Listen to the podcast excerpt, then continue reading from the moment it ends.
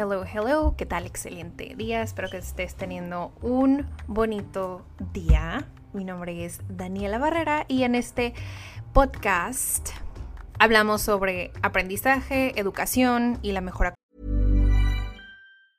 Hey, I'm Ryan Reynolds. Recently, I asked Mint Mobile's legal team if big wireless companies are allowed to raise prices due to inflation. They said yes. And then when I asked if raising prices technically violates those onerous two year contracts, they said, What the f are you talking about, you insane Hollywood ass?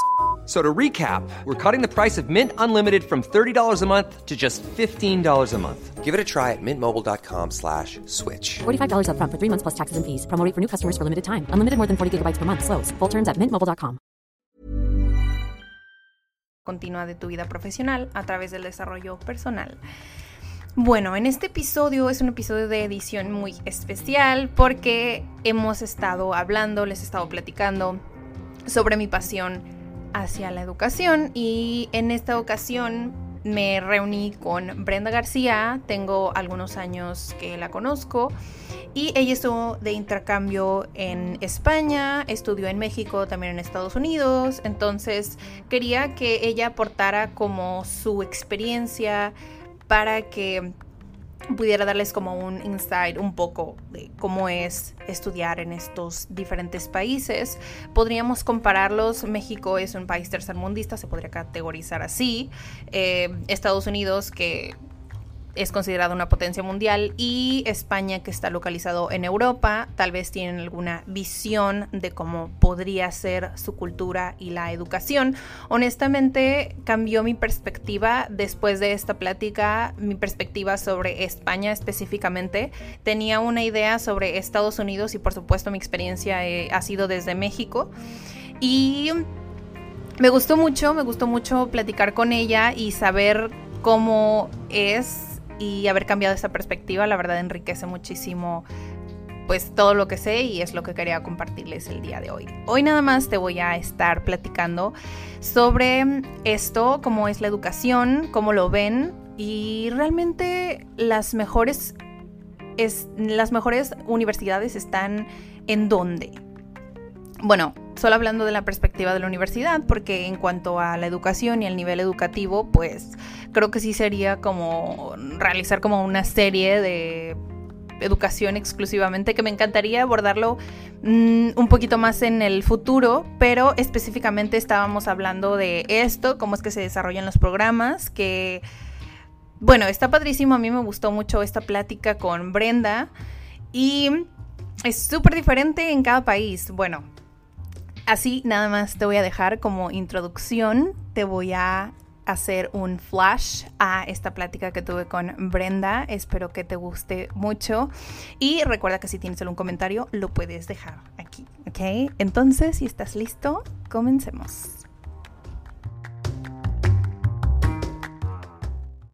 Por ejemplo, tienen otra mentalidad, o sea, tienen otra mentalidad completa. De hecho, en Washington estaba viviendo con, una señora, digamos, porque ella estaba rentando un lugar de su apartamento y era interesante porque ella, nosotros chocábamos mucho y ella era así como pues liberal y así como que eh, pero yo me daba cuenta, yo me daba cuenta que ella tenía una mentalidad, que yo decía, es que yo nunca, yo nunca he tenido ese tipo de conflictos con nadie, he vivido con mucha gente, pero siempre he vivido con gente de mi edad, ¿no? Entonces, era también una cuestión, ¿cómo se dice? generacional, ¿no? de que, bueno, pues estoy hablando con una persona que nació en, no sé, 1960, o sea, como que ella veía ciertas cosas y sobre todo lo que está pasando ahorita, digamos, en Estados Unidos con todos los problemas pues, políticos, ¿no? Y, sociales que hay, ella lo veía de una manera muy así, como que yo decía, oh, es que no, tú ya, ya, no, no, no puedo eh, debatir contigo porque ya tienes un, no sé, una, una ideología ya, pues ya, Sí, hay ideas como muy arraigadas que es difícil quitar y eso es lo que este, te comentaba, que sí, es como esas ideas que es difícil cambiar, tal vez no vamos a cambiarlo, pero nuestra generación o la próxima generación creo que sí es posible hacer un cambio si realmente queremos hacerlo. La gente grande también puede hacerlo, nada más que es un poco más complicado, digamos. Sí. ¿Y el de ella, cómo, el conflicto con ella, cómo lo resolviste? Ok, ¿cómo? Me fui, me regresé. Ah. No es que no era un conflicto personal, sino era más bien, por ejemplo, con todo lo que está pasando en Estados Unidos, con, o sea, por ejemplo, con lo de, bueno, la pandemia, ¿no? Y, y ella, digamos, que, que tipo quedó sin, empleo porque ella era fisioterapeuta, entonces como ya no podía ir a dar masajes y esas cosas, entonces como quien dice se quedó sin trabajo, ¿me entiendes? Y no le llegaba el, bueno, el dinero que envió el gobierno no le llegaba, entonces como que tenía esto y ella, ella decía cosas que eran como de alguna manera, pues, hacía muchos comentarios que eran, eran racistas, o sea, así, a cierta, o sea, si lo, decía cosas que eran racistas, por ejemplo, decía cosas que eran como de alguna manera muy, eh, como discriminatorias hacia las personas de, de bajos recursos, ¿no? Como que ella decía, ay, sí, o sea, las personas que son pobres, pues a ellos les va a llegar primero el dinero y a mí no, cuando yo lo necesito en estos momentos. Pero ella eso es una persona que literalmente, o sea, es dueña de su casa, no tenía familia, no tenía hijos, ella, ella nunca se casó, entonces realmente ella no tenía que mantener a nadie, por ejemplo, pero ella estaba muy así de, muy de, es que yo, es que yo. Y eso también es algo muy común aquí en Estados Unidos, que la gente es como, la gente es muy individualista, ¿sabes? Entonces también como que todo lo ven así, ¿no? Y ella era una mujer pues blanca también, que de repente ella era como que no, el racismo no existe, o no, no, que no existía el racismo, pero ella, ella lo, ella hace comentarios que de alguna manera, ella pensaba que no era racista, pero sí lo era. Ah, ok. Es que hay un contraste súper grande, que eso es lo que he visto como en Estados Unidos. Bueno, las personas que yo he conocido, como que el típico americano, típico, entre comillas, o sea, es una cosa, pero las personas que han llegado como acá a México y conocen México y que se quedan, son súper diferentes. Son súper conscientes, no son nada racistas. Es como todo un polo extremo entre el típico americano, entre comillas. Súper distinto, súper distinto. Cosa que no pasa en México, es como todos somos bien distintos. Pero creo que por la región, los estados, no sé. Creo que no hay tanta esa polaridad en México. Somos como, estamos como más mezclados. No sé. Sí, aquí, sí, aquí está todo muy segregado, entonces también la gente pues ve su vida desde su perspectiva, ¿no? O sea, si tú creces en una familia, oh, pues latina, inmigrante, mexicana, en el sur de California, no es lo mismo a crecer en Nueva York, ¿no? O sea, en, un, no sé, en una familia judía o una familia de, no sé, europea. Este, y entonces, por eso hay mucho conflicto también, porque pues hay mucha segregación. Quería platicar primero y ya después empezar como la grabación, pero estamos diciendo cosas muy cool, entonces nada más le puse a grabar. entonces, o sea, lo que yo quería platicar como plantear hoy es como cuál es el, no el contraste, sino qué es lo que se puede rescatar de los sistemas en los que has estado. Pues, o sea, has tenido como experiencia estudiando en México, estudiando en Estados Unidos y apoyando en España. Entonces, como, ¿qué es lo que se puede rescatar y qué es lo que se mejoraría como en todos esos aspectos, ¿no? ¿Cómo ha sido para ti estudiar, pues primeramente en México y hacer el cambio a Estados Unidos? Ay, pues es muy diferente. De hecho, entre México y España hay más similitud que entre México y Estados Unidos yo creo que también es algo cultural, ¿sabes? Porque al final de cuentas, yo me, o sea, yo me di mucha, mm, me di cuenta, ¿no? Que en España realmente hay mucha similitud, o sea, entre mexicanos y españoles, como culturalmente. Sé que hay diferencias, pero también hay, hay una parte que es muy parecida y también cómo manejan las cosas.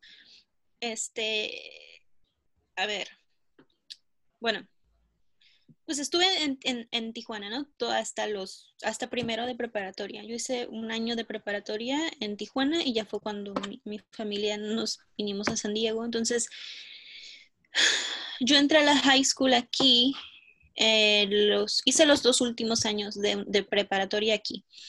Entonces, completamente diferente. Para empezar, pues yo llegué, digamos, como, o sea, llegas de otro país, ¿no? Entonces, cuando, cuando yo llegué, por ejemplo, a mí me pusieron en clases bilingües porque pues, inglés no era mi, idioma natal, ¿no? Entonces, para empezar estaba eso, ¿no? Como que, bueno, pues hay ese, pues sí, es un apoyo, ¿no? Porque obviamente, eh, digo, yo ya había estudiado muchos años inglés, entonces no me fue muy difícil, la verdad, como... Sí, desenvolverte, ¿no? Ah, Llevarlo. Sí no, me fue muy difícil. Eh, entonces, realmente mm, no tuve mucho problema en eso. Em, pero lo que pasó es de que aquí están un poco más atrasados. O sea, por ejemplo, aquí tienes menos clases para empezar. Como yo sentía como en Tijuana, de lo que yo me acuerdo, o sea, de la secundaria, de la preparatoria, teníamos muchas clases, o sea, como 10 al semestre, una cosa así, ¿no? O sea, son varias clases que tomas que estás tomando muchas, muchas materias, ¿no? Aquí no, o sea, aquí era, yo tenía cuatro clases, nada más. Ok, entonces te refieres a que en Estados Unidos están más atrasados.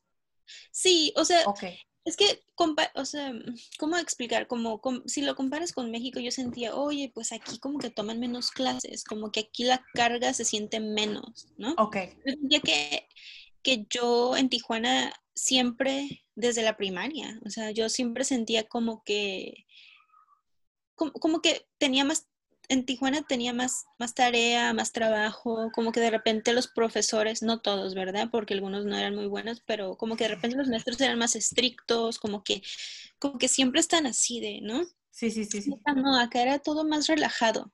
Acá era como, por ejemplo, eh, aquí la idea es de que nadie debe reprobar. Entonces, por ejemplo, tú aquí, yo aquí veía que era final de semestre y los maestros les dejaban a estudiantes que entregar trabajos que con extras. o trabajos que, que, se dieron la primera semana de clase, ¿sí me entiendes? Como que fue retrasado. Y yo veía eso y decía, oye, pero o sea, repruébalo, ¿sabes? Como o sea, yo sentía como que... Pues claro, tú estabas acostumbrado a un sistema en México que claro que te reprobaban y llegas allá y no es así, ¿no? Ajá, exacto. Entonces, eso me parecía como que muy raro.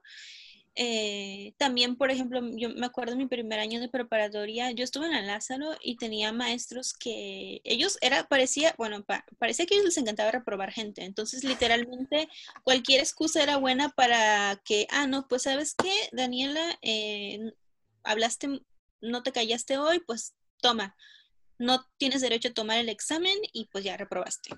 Así, yo me acuerdo que eso pasaba mucho y a mis amigos les pasó, mm, amigos que tenía, cada rato pasaba eso, de que los maestros así como muy arrogantes de, alguna manera, como de que no, ya, reprobaste, bye, no te quiero en mi clase nunca más. Aquí no puedes hacer eso. O sea, aquí un, un, estudiante no te, realmente no te pueden sacar del, del, salón. O sea, a lo mejor te sacan y te mandan a la, a la dirección y así. Pero aquí no te pueden decir, no, ya no puedes volver a la clase en todo el semestre como yo me acuerdo que pasaba en la preparatoria en, Tijuana, ¿no? Este, cosas así. Entonces yo como que ya tenía mucha, como ese, esa manera de decir, no, pues yo tengo que respetar mucho al profesor y como que no. no sí, la cultura pues, de México te enseña como a eso. Sí, ya que el profesor está acá en un nivel y tú pues te callas, obedeces y te entregan los trabajos si puedes. Ajá, y acá yo sentía que los maestros eran más como, más relajados y como que, no sé, como que está, estaba bien. Lo otro aquí, a ver, lo que yo extrañaba de México, de alguna manera, eh, yo extrañaba esa, esa presión un poco, porque yo sentía que cuando no te presionan, como que, bueno, pues, no te retan. Ajá, eso yo sentía, pero sí, como eso, yo, yo, lo sentía, como que, oye, pues no tengo tantas clases, como que tengo más tiempo libre, como que... Pero ahí es donde entra lo de eh, el cambio, creo, de, cómo se manejan las cosas, porque yo me di cuenta que, realmente en, en, México yo siento, ¿no? Que allá todo es bueno, pues tú te tienes que sacar 10, ¿no? O sea, como que tú tienes que estudiar y estudiar para sacar las mejores calificaciones, porque pues eso es lo que te va a, pues, dar tu título o tu diploma, lo que sea. Entonces, como yo sentía que el enfoque ya era mucho eso, o sea, aquí la meta es sacar 10, ¿no? Sí. Y aquí, aquí te das cuenta que no basta. O sea, la verdad, cualquiera puede sacar 10. Ok. Pero la cosa aquí es de que al final aquí no te no importa mucho, o sea, sí importa tu promedio, ¿verdad? Pero realmente a la hora de, bueno, voy a aplicar a una universidad o lo que sea, lo que más cuenta es lo que hiciste como extracurricular, extracurricularmente, ¿sabes? Ok. Porque aquí lo que tú tienes que demostrar, y eso ya es, o sea, tanto en la high school como en la universidad, como en los trabajos, son tus, tus habilidades de liderazgo. ¿Me entiendes? O sea, aquí lo que importa es tu currículum. Si tu currículum dice eh, promedio 10, pues muy bien por ti, pero si tú luego vienes otro currículum que dice promedio 10, ah, pero fue presidenta del Club de Ciencias, ah, pero fue, compitió en el equipo de natación, ah, hizo 3.000 horas de community service. Eh, fue, ¿sí me entiendes? Eso, eso es lo que cuenta, todavía más, ¿me entiendes? Entonces yo creo que eso fue lo que yo he aprendido acá, como en la high school, desde la high school, que yo me di cuenta de que, oye, o sea, si yo quiero ir a la universidad, pues sí, no basta con sacarme eh, AS, que acá es el, pues sistema, ¿no? O sea, yo tengo que eh, participar en clubs, yo tengo que hacer esto, tengo que hacer el otro. Yo no tuve mucho tiempo porque yo, como te digo, yo entré aquí ya en el, en el onceavo, o sea... Ajá, ya, lo, lo último. Ya los últimos dos años y aparte tuve la desventaja de que como me pusieron en clases para aprender inglés, digamos que yo estuve un poco retrasada, ¿sabes? Sí, sí, sí. Entonces, eso para mí fue un poco como que yo me tuve que poner las pilas muy rápido para poder, este, pues para poder ir a la universidad más que nada. Porque a mí cuando yo llegué me dijeron que yo realmente no iba a poder ir, entrar a la universidad directamente porque por eso de que yo tenía pues créditos, digamos, que estaban retrasados y tal. Entonces yo cuando empecé mi último año de prepa, yo iba a entrar, yo no iba a aplicar a la universidad, iba a aplicar como al community college. Okay. Y luego transferirme, pero luego me di cuenta de que dije, no, o sea, como que todo el mundo está aplicando a la universidad, tanto mis amigos, mis amigos como de, de Tijuana, como mis amigos en San Diego, todos van a aplicar ¿Cuál es la diferencia de irte directamente a la universidad o ir al community college? Bueno, es que el community college es, o sea, pues son muchas cosas. o sea, el community college obviamente eh, es, mucha gente nunca se transfiere. O sea, yo sabía que si yo iba al community college igual lo iba a poder hacer, ¿no? Pero si tú, el community college para empezar pues es más barato, ¿no? Entonces eso es una ventaja, ¿no? Mucha gente no va a la universidad porque simplemente no puede pagarlo. Entonces eh, se van al community college donde de alguna manera la cosa es más lenta, hay menos presión, es como que estás más que nada cumpliendo requisitos para poder entrar a la universidad, ¿no? O si te quieres sacar como un certificado, una, digamos, diplomado rápido, pues vas al community college. Entonces, digamos que no hay tanta presión como en la universidad. Y, pero pues aquí el sueño de todos es pues ir a la universidad, ¿no? O sea, nadie tiene realmente el sueño de, no, pues quiero ir a community college, ¿no? O sea, este, y digo, yo digo, yo conozco gente que, que fue al community college y luego se transfirió a la universidad y, y les ha ido súper bien, ¿no? Pero yo no, yo sentía más que nada era ese, eh, mi, mi, mi miedo era como como no sé, como no ir a la par de, otra, de otras personas y como retrasarme un poco. Eh, en las universidades obviamente hay más recursos, hay más, este, por ejemplo, hay más vida estudiantil, ¿sabes? que, que en, los, los, colegios comunitarios no tienen eso, ¿no? Como la parte divertida, ¿no? De que no, pues eh, los equipos y el deporte y, o hasta programas de intercambio, ¿no? Cosas así. Y eso es lo que no tiene el community college. Sí, o sea, son, hay como, está más limitado, ¿no? Como la, la oferta, no sé, tanto académica como pues este la oferta no sé de desarrollo profesional y, también de pues de estudiar en el extranjero de hasta de la gente que va no como pues en una universidad viene gente de todo el mundo como es, es un ambiente más este diverso también y súper diferente aquí, es como, aquí no importa en qué clubs estuviste, ni qué hiciste fuera de clase, es como a mí me entregas como tu promedio y eso también como que cuenta para aplicar a la universidad. O sea, el examen que haces de ingreso y donde quedas, pues sí, en la universidad. O sea, nada que ver, nada que ver. También lo que yo diría que es muy diferente, yo siento que, porque yo no lo noté nunca en México, pero aquí hay un enfoque, el enfoque principal, principal, como en la, en la high school y así, y en las, es, el, es, es como la escritura y la lectura, reading and writing. Como que eso es lo del enfoque. Aquí, tú, aquí nosotros, bueno, aquí tienes que escribir mucho. Como que siempre es escribir. Yo jamás escribí un ensayo nunca en, Tijuana, así, nunca. Como yo me acuerdo que yo lo, cuando tenía que escribir algo así como un trabajo era casi siempre resumen de algo Ajá, y no era tan extenso ni tan estructurado. Y investigación. Tienes que hacer una investigación sobre un tema y tienes que saber hacer eso. Tienes que saber eh, investigar, tienes que saber leer, o sea, analíticamente. De hecho, el examen para la universidad no, bueno, creo que en, Tijuana, bueno, en México es como, es como un examen de todo, ¿no? Como, como yo me acuerdo hacer el examen para entrar a la preparatoria o en la secundaria, que era como que de todas las materias, ¿no?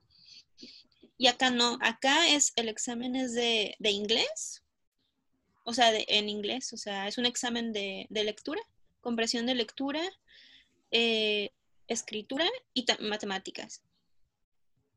Ah, sí, sí, sí, aquí sí. Pero bueno, sí, de hecho en la universidad no. Bueno, en la universidad a mí sí me tocó hacer ensayos, pero en la preparatoria nunca. Ni prepa, ni secundaria, ni pues mucho menos primaria, ¿no? No, nada de eso. E incluso en la universidad creo que muy poquito. Muy, muy poquito. Y es lo que más haces. Y sí, tienes que escribir mucho, mucho, mucho. Así, para todo. Y es interesante. Bueno, al final yo ahorita básicamente eso es lo que hago. O sea, mi trabajo es prácticamente Escribir. Todo es escribir. Mm. Entonces tienes que ser muy... Saber escribir, no, eh, ¿cómo se dice? como ser muy... Ah, como saber tener la capacidad de resumir eh, no solo ideas, pero por ejemplo, o si a mí me dan una ley, yo tengo que saber cómo resumir eso y cómo, inter cómo eh, ¿cómo se dice? Eh, analizar. Este, entonces, eso, es, eso es como algo que toda la preparatoria y la, la, universidad este, te la pasas haciendo, o sea, escribiendo. Es súper interesante, pareciera como si, porque ya ves que lo mencionaste antes, que también en la maestría que estudiaste estuviste pues estudiando y estuviste apoyando a dar clases. Entonces, que el enfoque en sí de la universidad era pues más el hecho de, bueno, a los docentes se les como pide que sea más pues investigación, que desarrollen más investigaciones y la parte como de enseñanza no se le da tanta como que prioridad, ¿no? Sí, no, y yo no tenía idea hasta que estuve, fue, es siendo, yo era asistente de una de mis, de mis profesoras, ¿no? Que ella, era, ella fue mi asesora en la maestría. Entonces yo era la asistente de su clase, que era una clase de De hecho, era una clase de salud mundial y desarrollo internacional. Porque yo, mi maestría fue en, estudios internacionales, ¿no? Ok. Entonces, bueno, el caso es de que fui, fuimos parte de un seminario que se trataba de, de cómo llevar, de cómo manejar situaciones, digamos, difíciles en los, en, pues en las aulas, como sobre todo, pues en las clases de ciencias sociales siempre hay muchos debates, ¿no? Y tal. Entonces, de repente, aquí en Estados Unidos hay como muy, no sé cómo explicarlo, como que aquí hay este término de, que, le, que le dicen eh, political correctness, como que hay que ser correctamente, políticamente correcto. Políticamente correcto, sí. Sí, y le voy a decir al revés. Entonces, como que muchos, hay muchos este, límites de, de, de qué tanto tú puedes eh, discutir ciertas cosas, porque siempre hay gente que se insulta o siempre hay gente que, que se lo toma como... Muy personal. Racismo o como lo que sea, ¿no? Como que hay muchas cosas que pueden pasar, ¿no? Bueno, el caso es que yo estuve en este seminario y en ese seminario fue donde aprendí yo que, bueno, donde no que aprendí, pero que me enteré que, que la, facultad, o sea, los maestros siempre tienen reuniones, todos los viernes tenían reunión de facultad, ¿no?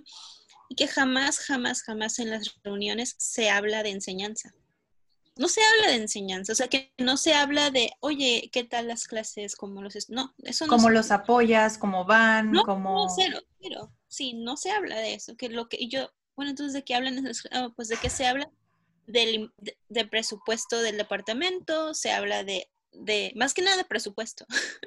Wow. presupuesto. Y de échame este para acá que ocupo por publicar esto o que...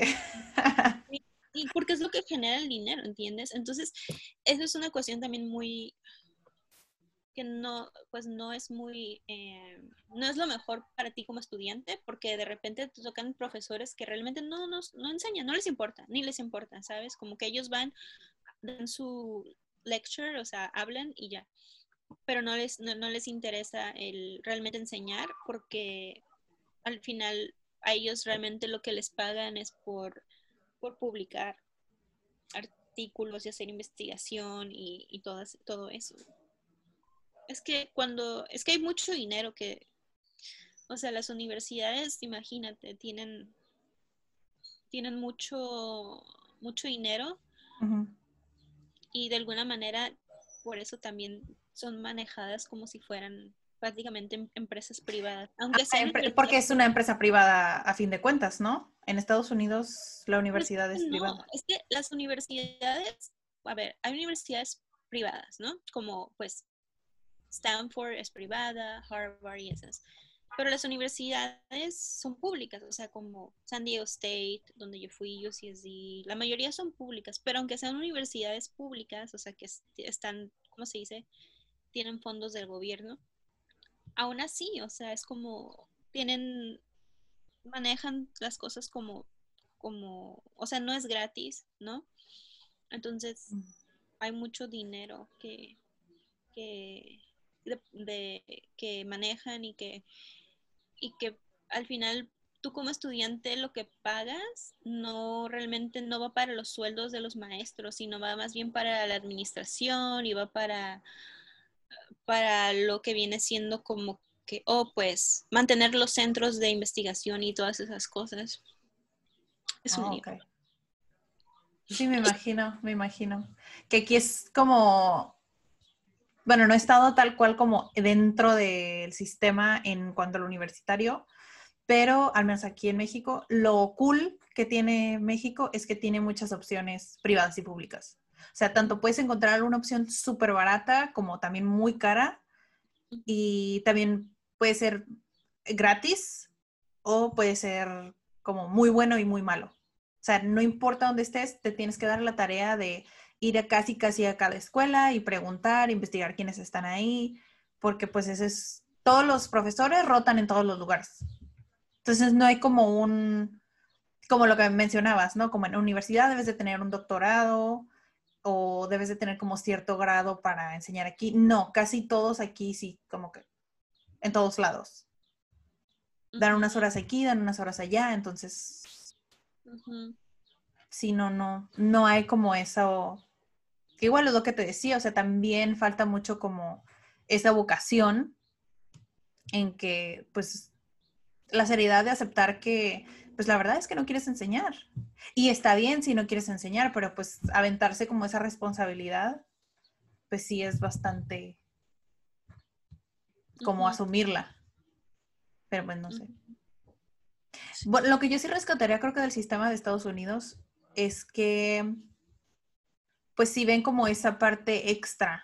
Aquí el liderazgo ni siquiera es un aspecto importante que creo que es lo que falta en México. O sea, se ve reflejado como en empresas súper grandes o en supervisores o en managers o aquí que es como no saben como el trato a las personas y obviamente no lo pueden reflejar. Entonces, como creo que eso tiene como mucho contraste Estados Unidos con México. Sí, sí, eso, eso, eso, por ejemplo, eh, sí, aquí como que todo, tú tienes que ser muy profesional, o sea, en todo, ¿no? Hasta así tú trabajes pues en, una tienda, ¿no? O sea, tú tienes que ser como que muy profesional y como que la relación siempre tiene que ser muy, pues sí, no sé, profesional. Que por ejemplo, como dices tú, en México no es así. Igual en España. En España, uy, no. Ahí no. Son los menos profesionales para todo. O sea, ahí Sí, sí, los españoles son muy de... Siempre llegan tarde, los maestros llegan tarde porque están fumando, o sea, literalmente llegan tarde porque están fumando. Vaya. A las clases, este, como que... No me lo esperaba, honestamente. No, no había conocido ni indagado ni nada, nunca me había llamado como España la atención, la verdad. Italia sí, Francia sí, pues fui intercambio a Francia en la universidad y pues llegué a conocer poquito como de el Reino Unido, de las tres opciones, bueno, cuatro opciones que mencioné, España nunca me llamó la atención y Italia como que sí me, sí me llamó, pero no sabía, pero Italia es como otro México también, es como, pero no se ve que España era tan así. Es que es tan México. Porque, a ver, España en sí, eh, o sea, como país y todo, yo creo que sí es un país que está... Hay mucho conflicto y hay muchas cosas como, sobre todo es que hay mucha corrupción en la política. Mm. Pero igual como país, a mí me pareció que era un, buen país, como me pareció que es un muy buen país para vivir. De hecho, es un país que tiene muy buen sistema de salud, a pesar de, bueno, el COVID y todo eso que fue desastroso. Pues sí, pero bueno, a cualquier país yo creo que sí se lo cacheteó. Pero, por ejemplo, tienen... Ryan Reynolds here from Mint Mobile. With the price of just about everything going up during inflation, we thought we'd bring our prices down. So to help us, we brought in a reverse auctioneer, which is apparently a thing. Mint Mobile unlimited premium wireless. Ready to get 30, 30, bit to get 30, bit to get 20, 20, 20, bit to get 20, 20, bit to get 15, 15, 15, 15 just 15 bucks a month. So, Give it a try at mintmobile.com/switch. slash $45 up front for 3 months plus taxes and fees. Promo for new customers for limited time. Unlimited more than 40 gigabytes per month slows. Full terms at mintmobile.com. I'm Sandra, and I'm just the professional your small business was looking for. But you didn't hire me because you didn't use LinkedIn Jobs. LinkedIn has professionals you can't find anywhere else, including those who aren't actively looking for a new job but might be open to the perfect role, like me. In a given month, over 70% of LinkedIn users don't visit other leading job sites. So if you're not looking on LinkedIn, you'll miss out on great candidates like Sandra. Start hiring professionals like a professional. Post your free job on linkedin.com/people today. El transporte yo creo que era mejor en España que en muchos lugares de Europa. Este, el transporte público me refiero. Uh -huh. eh, lo que pasa es que los españoles, como te digo, ellos como como personas, como culturalmente, digamos, es como son así muy de, no, pues no, no pasa nada. Eso es muy relajado. lema. Sí, de que no, que, ah, no pasa nada. O sea, yo tenía toda esta presión de, oye, pero es que para el modelo de las Naciones Unidas tenemos que hacer total.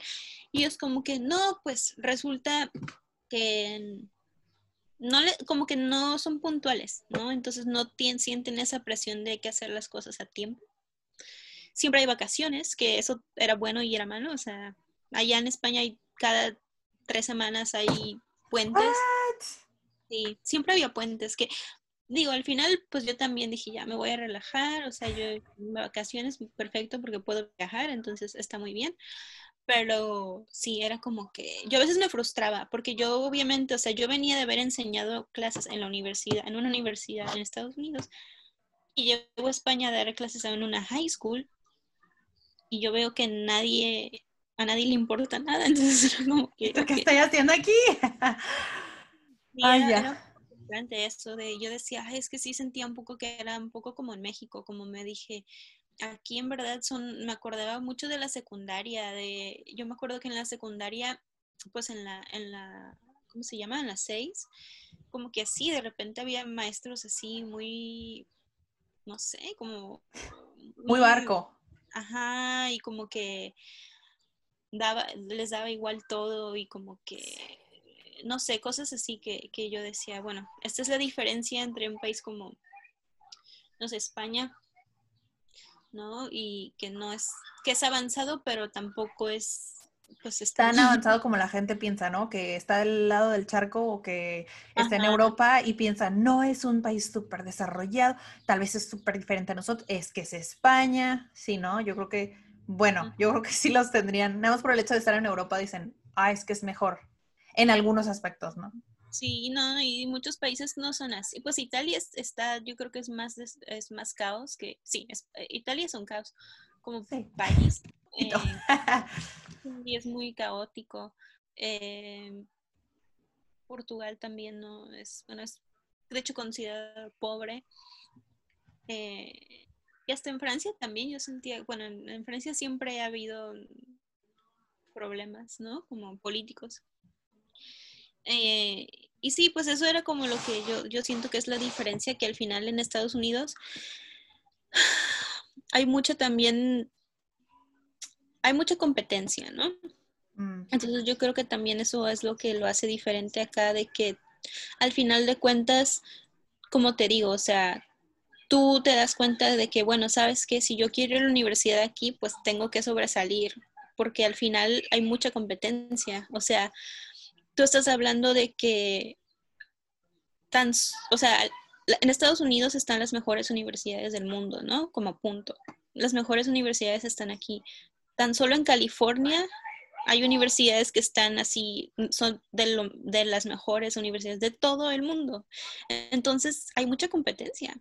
¿Me entiendes? Entonces no es como que no es nada más, ah, no, pues aplico y tal, ¿no? O sea, estás compitiendo con gente de... Todo el mundo todo el mundo, así, para entrar a una universidad, nada más a una, ¿no? Como, obviamente, pues en México no es tanto de la, la gente casi, ay, perdón, la gente casi no, no se va a otro estado o ciudad a estudiar, ¿no? Como que no es tan común, ¿no? Como que la mayoría de la gente pues se queda en, su ciudad o en su estado y estudia ahí, como que... Como eso es lo que he visto en Estados Unidos, como que en Estados Unidos hay más esta cultura como de pues si me tengo que ir del estado, pues me voy del estado. O sea, no hay tanto esa, bueno, es que también la cultura mexicana es como la familia y así, pero, ajá, sí es lo que he conocido como de los alumnos que aprenden español, que les digo, ah, pues cuéntame, pues tu vida, ¿no? Terminan como eh, diciéndome dónde han trabajado y así, es como, no, pues yo nací aquí, pero me fui para allá y después me fui para allá y después para allá. Como, pues qué suave, o sea, desde, la, desde mi perspectiva es como, qué, qué cool eh, haber estado como en tantos lugares trabajando.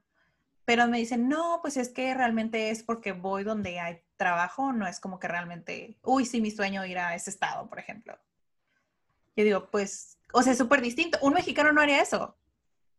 A menos que te paguen súper bien o algo así, es como, ah, ok, pues me voy. Creo que esa es la mentalidad del mexicano promedio, no sé.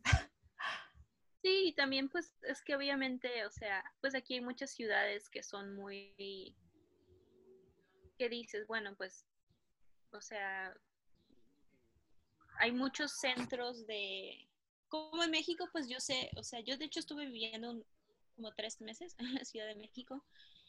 Y en México es así, o sea, como la ciudad donde realmente está todo es la Ciudad de México, o sea, realmente ahí es el centro de todo, ¿no? Es el centro del país.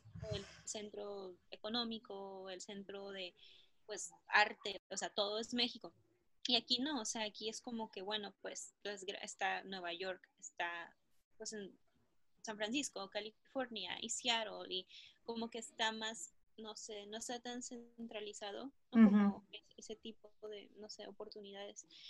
Y, y sí, pues, o sea, para cuando, y, es lo mismo, o sea, en la universidad es la misma cosa, como tú puedes graduarte de la universidad con, con el promedio perfecto, ¿no?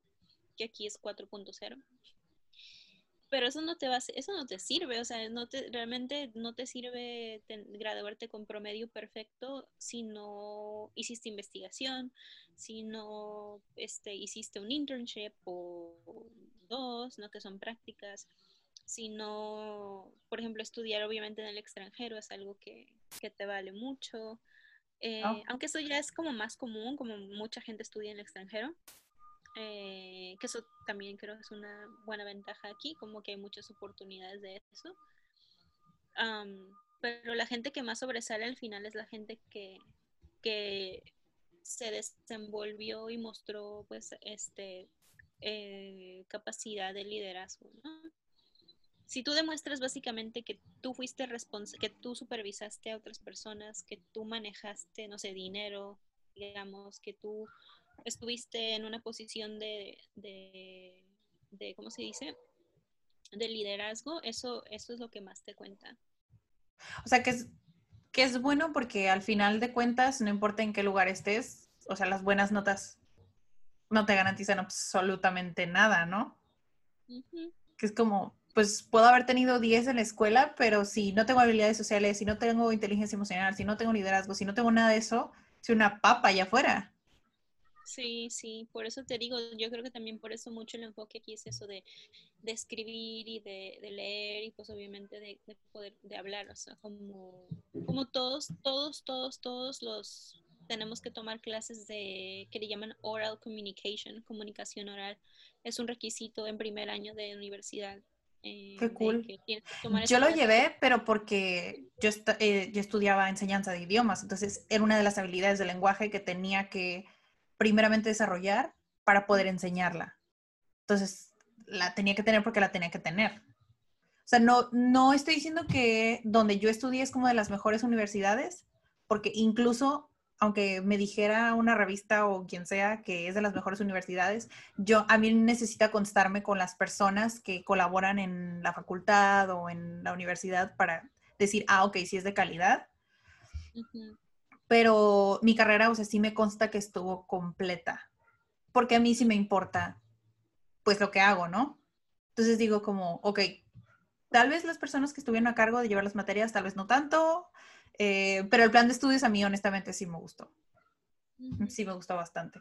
Pero no se enfocaban tanto como en esto de las habilidades de liderazgo. Es como, sí, pasas materias, te dedicas a, a lo que haces y ya, como que ese, ese es uno de mis puntos en cuanto a la educación, porque es como hay muchas habilidades que de verdad sí se necesitan, que se están dejando de lado y que no se están abordando en ningún nivel. O sea, ni en primaria, ni en secundaria, ni en preparatoria, ni en universidad. Como que se va en universidades súper especializado o incluso en prepa y es súper general en la básica o, sea, yo entiendo que las materias bases, eh, matemáticas, eh, literacy, o sea, sí es importante, obviamente, para comunicarte y para hacer como operaciones básicas, lo entiendo, pero hay como que más habilidades humanas que necesita el mundo o la humanidad todavía, que no, que, ¿dónde quedan? Pues que por eso a veces pasa lo que pasa, por eso a veces hay falta de conciencia, por eso a veces hay tantos suicidios, por eso, o sea, como que hay como ciertas cositas que estamos dejando de lado, que pensamos que pues el mundo puede seguir, pero en realidad eventualmente van a salir y nos van a afectar. Sí, por eso, por lo menos aquí, bueno, con todo esto de que, pues, racismo y tal, ¿no? Que es un problema, pues, de, de- desde la fundación de este país. Este, como que hay- está habiendo un, un- una, mm, ¿cómo se dice? Como un, las universidades están tratando de, de fomentar eso, que la gente, por ejemplo, tenga estudios de lo que le llaman ethnic studies, como de estudios Mm. este, de étnicos, que no sé, por ejemplo, que eso existe en México, pero aquí también ya eso es como un tipo requerimiento en algunas universidades, no en todas. Eh, aunque igual en la universidad, a ver, o sea, cuando tú entras a la, a la universidad aquí, tienes que tomar los requisitos que le llaman como general requirements, requisitos generales, que son, Como tipo tronco común aquí, yo creo. Algo así. sí, sí, sí, sí, eso. Entonces, en eso está lo que te digo, comunicación oral, escritura, o sea, de saber escribir, eh, memora, ¿cómo se le llaman? Memorándums. Eh, este, saber escribir, literalmente es saber escribir como, porque hay gente que no sabe es- escribir emails formales, por ejemplo, porque nadie te lo enseña, o sea, como que realmente no, pues nadie no. te- Entonces, eso, por ejemplo, saber escribir profesionalmente, digamos, ¿no? Eso es como que un requerimiento como base eh, de, que, de la universidad general. Y también los estudios como sociales, ¿no? De que, oh, pues... Pero aquí, aquí como siento yo que hay más clases, como que hay más oferta, Mm. supongo, ¿no? Como que hay muy, o sea, literalmente puedes tomar clases, todas las clases que quieras. Yo, por ejemplo, tomé astronomía, una, o sea, tuve una clase de astronomía eh, en mi primer año de universidad porque tenía que tomar ciencias y literalmente podía hacer lo que sea. Pude, pude elegir entre geología, química, física, biología, oceanografía, astronomía eh, y no sé qué más. Y no sé ni por qué tomé astronomía, pero tomé astronomía. No me acuerdo de nada. Wow. A mí sí me hubiera gustado astronomía. De hecho, fue una de mis opciones, pero la carrera está en Ensenada y lo descarté antes de tomar las, las opciones. Fui demasiado cobarde. Creo que no me ganó tanto como el... O sea, si realmente lo quieres, lo puedes hacer, ¿no? Pero a veces tienes que aceptar cuando no tienes las habilidades y astronomía era muy todo lo que me falla. Ciencia, este, física, química, matemáticas, todo combinado y aplicado y honestamente yo no tengo esas habilidades. Eh, Primero era porque estaba lejos, luego eran las habilidades y luego dije, no tengo como, no me gusta tanto como para desarrollarlas todas esas habilidades. Entonces como dije, "Mm, no, me sigue gustando, me sigue fascinando, pero no como para dedicar mi vida a eso. Más ahora, ahora con el, con el enfoque, o sea, la educación es mi propósito de vida. Entonces ya dedicarme a eso como que ya lo veo o sea, aprecio que haya científicos y que lo hagan, pero ya lo veo como pointless, como, por ejemplo, tal vez me van a odiar muchos como el punto de vista de, ay, buscar una segunda tierra o vida en Marte o ese tipo de cosas que es como, hay muchísimas cosas que se podrían hacer en tiempo, en dinero, en esfuerzo para la Tierra como para pensar en algo más. No sé si me explico, es como, o sea, hay mucho que podemos hacer aquí porque buscamos en otro lugar. Pero pues ya sé que la ciencia me mataría, es como, ay, está loca, ¿qué? Pero al menos ese es mi punto de vista. Hay muchas cosas que se pueden hacer aquí que no sé por qué no, no las estamos haciendo. Sí, y más, y más con, con el, eh, pues, los problemas ambientales que existen. Eh, y a veces también pienso eso, o sea, a mí me parece muy irracional pensar que no, pues nos vamos a otro planeta o lo que sea. que ya, pues definitivamente no en mi tiempo de vida no va a pasar eso, ¿no? Y ya. Am, pero creo que, lo, in- o sea, lo, lo que me pareció interesante de astronomía fue el que yo siento que llegué a tomar esa conciencia de, ¿sabes? O sea, no podemos ser los únicos seres en el mundo, o sea, como Mm. que somos parte de un sistema, ¿no? Como que eso me pareció muy interesante, ver que, que la Tierra literalmente es parte de, pues, de un sistema solar, ¿no? Que es parte de... ¿no? Todo. Ah, como una manera como de ver el todo, ¿no? Esa como identidad planetaria.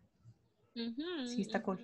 Sí, pero realmente la clase era muy tediosa y también sí, mucho de química y bla, bla, bla, los, los, los elementos. Sí. Eh, y realmente lo único que disfruté fue cuando un día tuvimos que ir al Balboa Park y me tocó ver Saturno, literalmente vi Saturno en un telescopio, que eso estuvo muy cool porque, pues, sabes, vi a Saturno con su, con su, ¿cómo se dice? Su anillo. Ujú.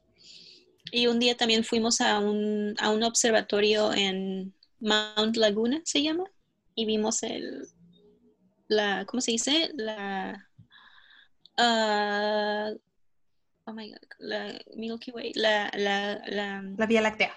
la Vía Láctea, sí, la Vía Láctea. sí. Ay, qué cool. Yo no, yo aún no lo hago, pero eventualmente me tomaré el tiempo. Lo tomaré como un hobby. sí. Bueno, ya para hacer wrap up, em, ¿qué cambiarías de lo que conoces, como en tu experiencia? ¿Qué cambiarías? ¿Qué harías diferente? Como en las escuelas. Ajá. ¿Qué es lo que crees que puede mejorar en México, en Estados Unidos, tal vez en España? ¿Qué se podría hacer? Si tú dijeras, Brenda, aquí está, tienes las llaves del mundo, ¿qué cambiamos en qué área? Bueno, yo creo que eh, lo, como, como dijimos antes, ¿no? Como muchas veces el sistema, yo creo que el sistema, los sistemas educativos, ¿no? Tienen que ser más flexibles, porque obviamente hay gente que simplemente no está a al, al mismo, no va a la misma velocidad, ¿no? O sea.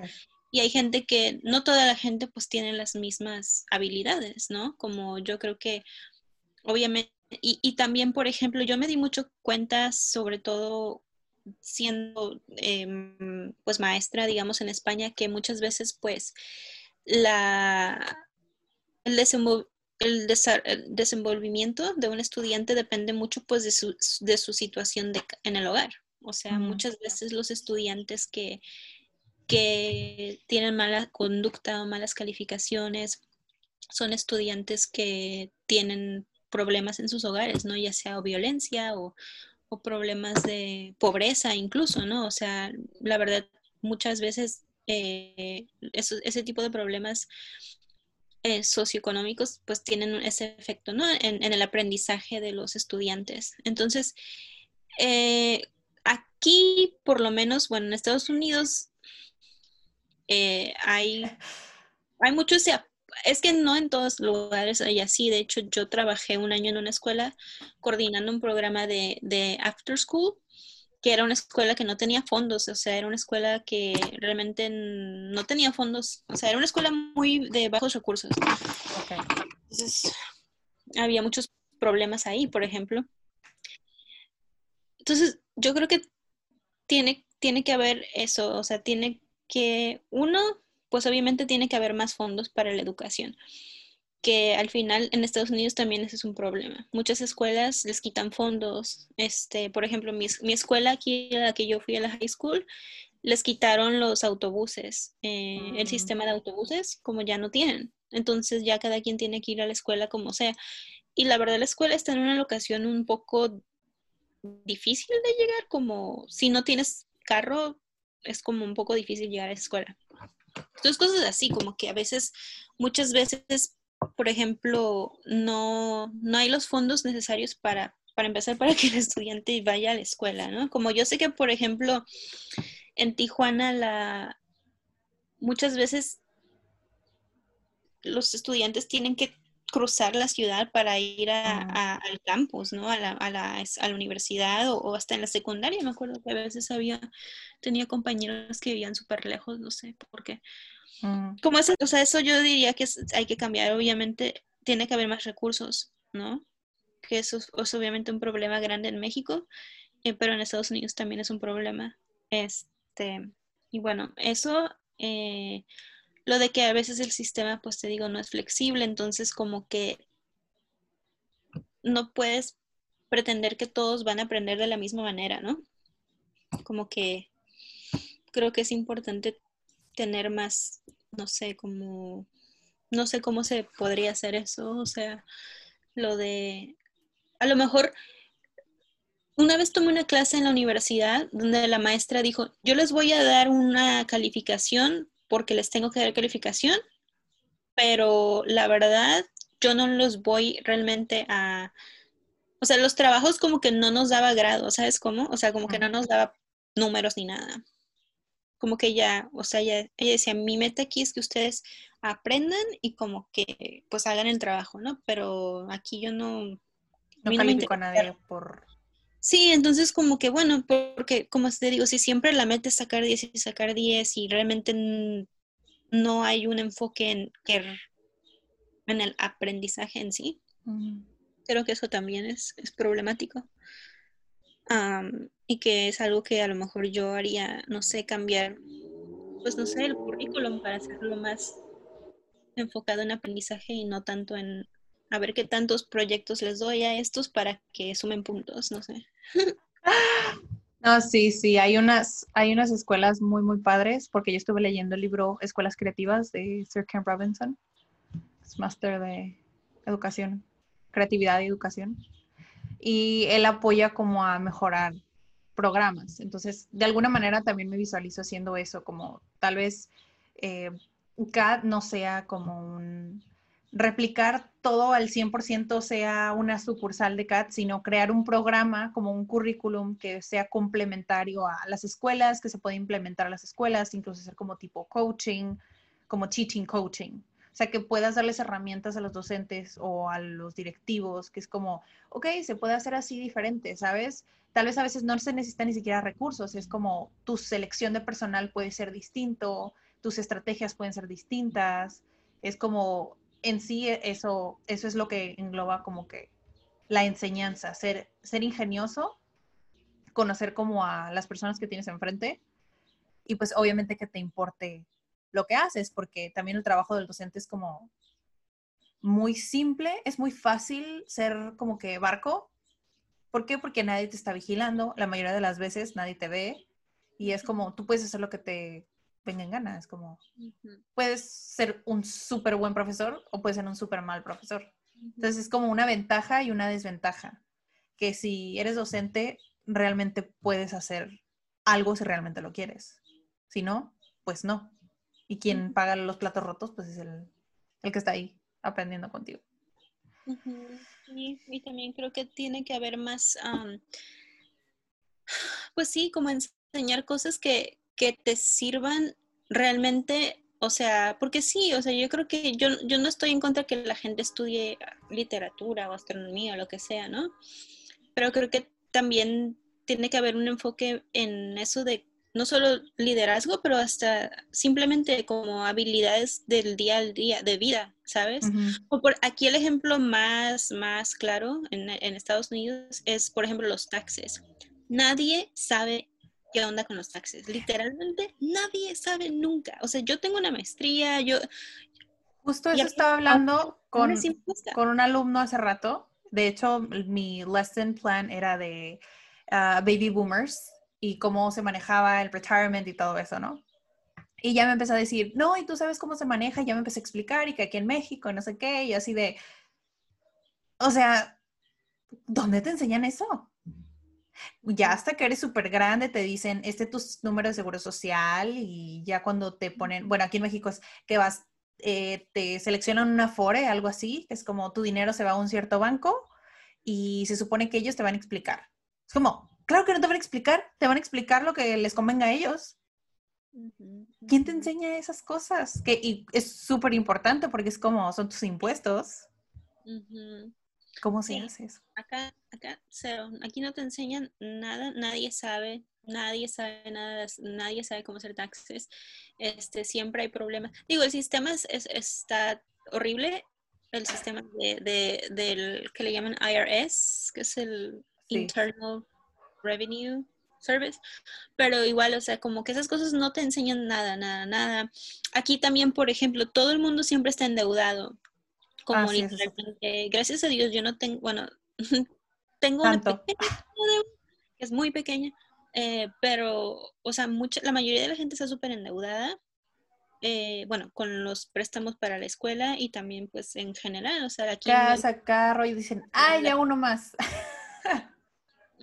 Entonces, yo creo que también eso es porque muchas, la gente, la mayoría de la gente no tiene lo que le llaman financial literacy, como no tienen esa, ese, ¿cómo se dice? Como conocimiento, pues, de finanzas, o sea, personales, Sí, que sí, es sí. muy, pues, es muy importante. Y eso no- nunca nadie te enseña eso. eh, no sé, muchas cosas que yo creo que en general, ¿no? En el, en- en tanto en Estados Unidos como en México, eh, estoy segura que en España menos saben de esas cosas. Este, esas son cosas que se podrían incorporar, ¿no? A, a- a la educación. Eh, y más ahora, creo yo. Más ahora con lo de la condición del COVID. Creo que ya es como reevaluar, porque, bueno, o sea, desde hace un año, o sea, yo sí me he educado como financieramente y sí tenía como un plan de emergencia para lo que sea. Entonces llegó el COVID, entonces, que igual, afortunadamente no tuve que sacar del fondo de emergencia, pero aún así, pues hay mucha gente que vive al día. Hay muchos eh, trabajos como informales en México que también es como, ahorita sí dicen, ay, que sí es el COVID y es la crisis, ¿no? Pero es que no se dan cuenta o a veces no nos damos cuenta que es como, no, no es el COVID. O sea, es que tú no estabas preparado. Ahorita fue el COVID. Después va a ser tal vez una enfermedad de tu hijo o tal vez una cirugía que tienes. O sea, como hay, siempre va a haber algo y no estamos como que preparados para eso. Sí, no, pues es que, ah, claro, porque puede ser cualquier cosa, o sea, literalmente puede ser un terremoto, ¿sabes? Como que Sí, sí, sí. no hay trabajo. Eh, y lo mismo es aquí, o sea, digo, ese es el país más rico del mundo, ¿no? Pero aún así hay gente que literalmente es, es lo que le llaman, eh, tiene esa inseguridad financiera, ¿no? Que vive día, día al día, vive eh, de su, o sea, de su cheque y este que no tienen seguro médico y muchas cosas así. Sí. Y ahorita es como que, ¡ay, qué está pasando! Pero pues es que así es la realidad del país. Entonces, eh, ¿cómo se dice? La gente no tiene tampoco la menor idea sobre eh, el, aquí lo, el seguro médico y todo eso es muy complicado. Y esas cosas no te las enseñan en, en la escuela, o sea, nadie te prepara para eso. So, creo que debe haber más, más preparación para, para estas cosas básicas, ¿no? Del día al día. Yes. Yo creo que después vamos a hacer episodios sobre eso, lo que hemos aprendido. como en ese aspecto, porque pues sí, la idea es como, o sea, no importa como que quién esté escuchando, ¿sabes? O sea, si eres como director o profesor o pues no sé, de pronto eres como un chavo que quiere pues hacer algo diferente, pues, o sea, es posible hacerlo y es encontrar como que a las personas adecuadas. Sí, yo, pues, no sé, quiero aprovechar, bueno, estoy tratando de aprovechar el tiempo queriendo hacer ciertas cosas. Quiero leer un libro que sobre finanzas personales, de hecho. Am, estoy estudiando árabe, pero soy, estoy usando Duolingo. Ah, no uses Duolingo, ya nos estamos metiendo en otros terrenos, pero me gusta mucho Hello Talk y Busuu. Esas son mis top para idiomas. Me gusta mucho. Yo nunca, es que yo nunca he usado ningún app para aprender ningún idioma porque siempre tomé clase como una Mm. clase, entonces nunca, nunca había usado ningún app. Y X, o sea, no confío mucho en Duolingo, la verdad. Está bien para vo- vocabulario y mantenerte como motivado. A mí para eso sí me gusta. aparte- es que, el- es que el árabe es muy difícil, porque aparte del árabe tiene mu- varía mucho, como se habla muy, o sea, na- nada que ver como el árabe en Marruecos, que en, no sé, Egipto, Libia y eso. Entonces, es- también por eso es que digo, ok, bueno, si en verdad quiero aprender, tengo que tomar una clase. Una clase formal. pero por lo menos ya, ya estoy aprendiendo a leer. sí, esto de los idiomas es como medio complicado.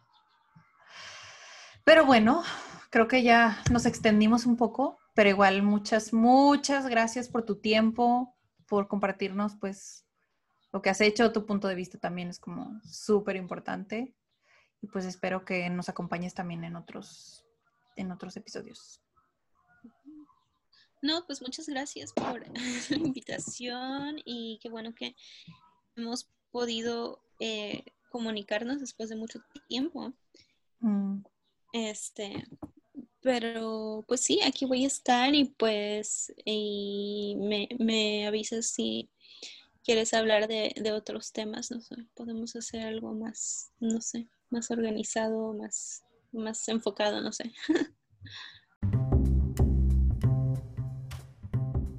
Uh, si me quedara hablando sobre educación, creo que estaría aquí todo el día pero hay otras cosas que hacer. Entonces, esta fue la plática que tuve con Brenda y pues muchas gracias por por estar eh, escuchando este episodio. Hay muchas cosas que obviamente podemos comentar, hay muchos detalles en general en los que podríamos profundizar mucho, pero igual si tienes alguna pregunta, puedes dejarlo aquí en los comentarios, nos puedes buscar en Instagram para ver qué estamos haciendo todos los días, que estamos como comunidad CAD, en Facebook y en LinkedIn estamos como CAD, CAD, Centro de Aprendizaje y Desarrollo. Y esta fue la plática que tuve con Brenda comparando cómo es la educación en México, Estados Unidos y España.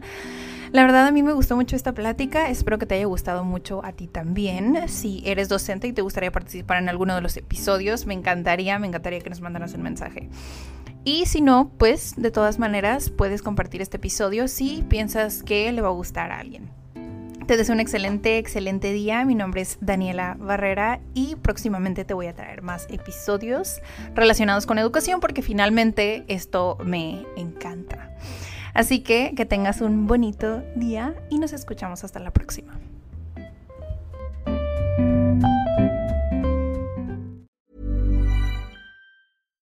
If you're looking for plump lips that last, you need to know about Juvederm lip fillers. With Juvederm Volbella XC and Juvederm Ultra XC, your lip look, whether it's subtle or bold, can last up to one full year with optimal treatment and no additional maintenance. Find a licensed specialist and see if it's right for you at Juvederm.com today. That's J U V E D E R M.com. Add fullness to lips in adults over 21 with Juvederm Volbella XC or Juvederm Ultra XC. Do not use if you have severe allergies or a history of severe allergic reactions, or if you're allergic to lidocaine or the proteins used in Juvederm. Tell your doctor if you have a history of scarring or taking medicines that decrease the body's immune response or that can prolong bleeding. Common side effects include injection site redness, swelling, pain, tenderness, firmness, lumps, bumps, bruising, discoloration, or itching. As with all fillers, there's a rare risk of unintentional injection into a blood vessel, which can cause vision abnormalities, blindness, stroke, temporary scabs, or scarring. For full important safety information, visit juvederm.com.